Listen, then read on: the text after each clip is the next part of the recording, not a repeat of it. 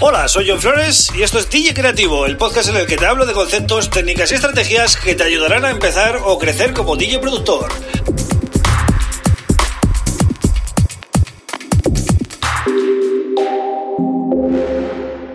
Hola, bienvenido, bienvenida a DJ Creativo. Mi nombre es John Flores y este es el episodio número 47 del podcast.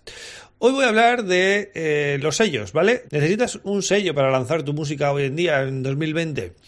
Bueno, eh, te voy a dar mi, valoración de esto, ¿no? Eh, yo he tenido mis propios sellos digitales, ¿vale? Durante bastantes años. Empecé, mi primer sello lo, empecé a gestionar en el, año 2008, ¿vale?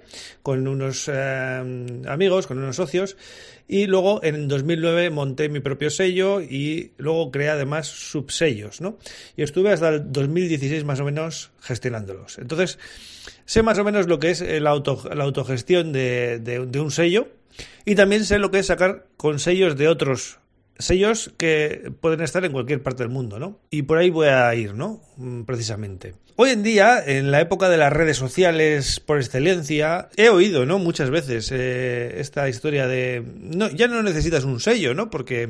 Eh, simplemente eh, cualquiera puede autoeditar y bueno y poner la música en todos los portales de streaming y ya está, ¿no? Y, con eso pues ya, ya has editado, ¿no? O crearte tu propio sello y así no dependes de nadie y lanzas tu música, ¿no?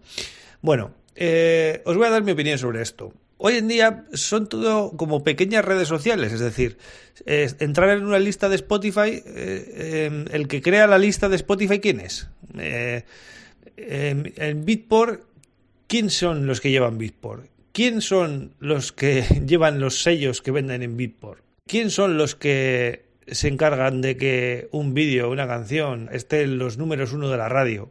Entonces, si analizamos un poco los dos mundos, el mundo, la escena de música comercial, ¿vale? en este caso, pues eh, vamos a encontrar mucho eh, reggaetón, mucha música urbana, ¿vale? Pero esa música, ¿quién la saca? ¿El propio artista? Pues eh, si os fijáis un poco, cada artista eh, tiene su propio sello, ¿vale? Su propio sello con el que lanza música. Y hay otros artistas que son newcomers o nuevos talentos que sacan también con ese sello porque aprovechan ese altavoz para darse a conocer. En el mundo de la electrónica pasa lo mismo. Eh, mm, hay sellos que venden mucho en Beatport, ¿no? Porque tienen ya su público y sus seguidores. Entonces, el objetivo de cualquier productor eh, que está empezando es sacar con ese sello para poder darse a conocer y poder llegar arriba en las listas. Por tanto, eso es lo que realmente funciona. Es decir, tienes que lanzar música que encaje realmente con un colectivo. Aprovechar el altavoz que tienen otros para difundir tu música. Si optas por la autoedición, eh, tú mismo tienes que tener todas las herramientas de promoción. Y si tú estás empezando, no tienes ese, ese, alcance. Entonces necesitas eh, que otros te ayuden con, con la promoción de tu música. Y esa es la razón principal de editar música con sellos mm, más grandes o de otras personas que tienen más poder ¿no? a la hora de comunicar que tú.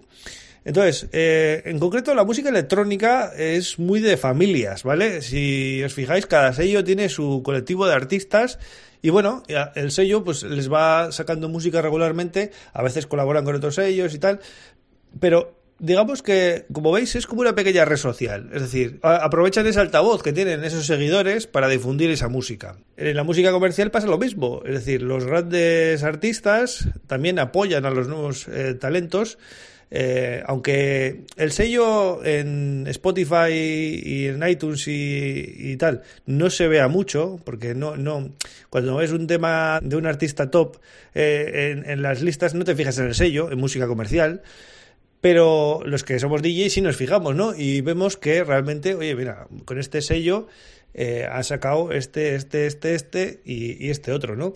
Y al final te das cuenta que, bueno, que están dentro de esa comunidad, ¿no? Y usan el mismo altavoz para difundir o a promocionar a esos artistas. Por tanto, ¿necesito un sello discográfico para lanzar mi música? Yo creo que sí, ¿vale? Y necesitas, al principio sobre todo, que ese sello sea de otras personas. Otras personas que ya tienen camino avanzado y que te pueden abrir puertas.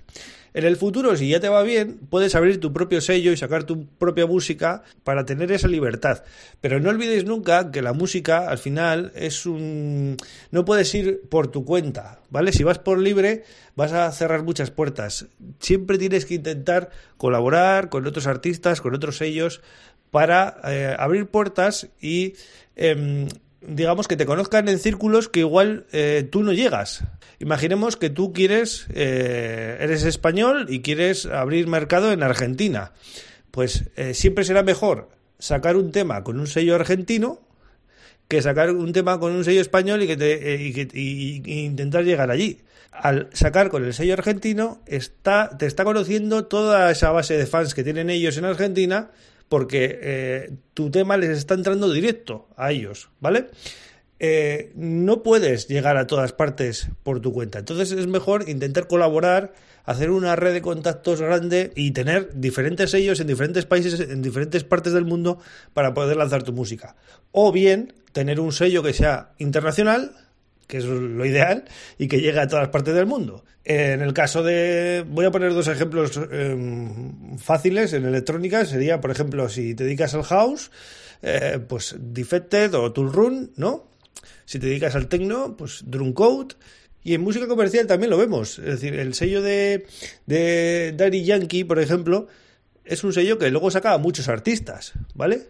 Entonces, em, como veis, al final, esto es una comunidad, no puedes ir por libre del todo, puedes tener tu independencia y tu, y tu identidad musical, pero hay que colaborar entre ellos, entre artistas, para abrir mercado, porque al final se trata de eso, de que tu música sea escuchada. Muchas veces el problema es que tu música no llega a ser escuchada. Eso es, lo más difícil hoy, ¿no? De llegar, llegar a gente. Entonces, eh, si hacéis un sello demasiado rápido, que es un poco lo que yo hice y me perjudicó bastante. Os acomodáis un poco, ¿no? A sacar la música con vuestro propio sello y os olvidáis de las colaboraciones. Y las colaboraciones son fundamentales en este, en este mundillo, ¿vale? Porque os van a em, eh, generar oportunidades constantemente y muchas veces, pues, eh, un remix que has hecho para tal sello de tal país te va a generar más, eh, más impacto que, cinco originales que has sacado con tu propio sello, que son muy buenos, pero que realmente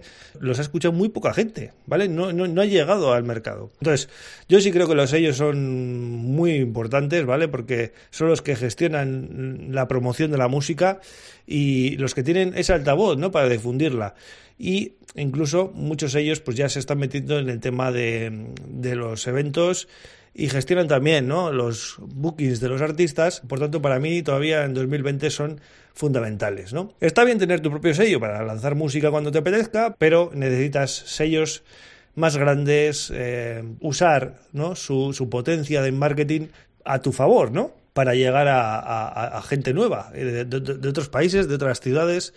Eh, que tú pues no, no, no, tienes medios para llegar a ellos, ¿no? Así que bueno, espero que te haya servido un poquito el programa de hoy para tenerlo claro. Eh, es muy importante que mandes demos a los sellos.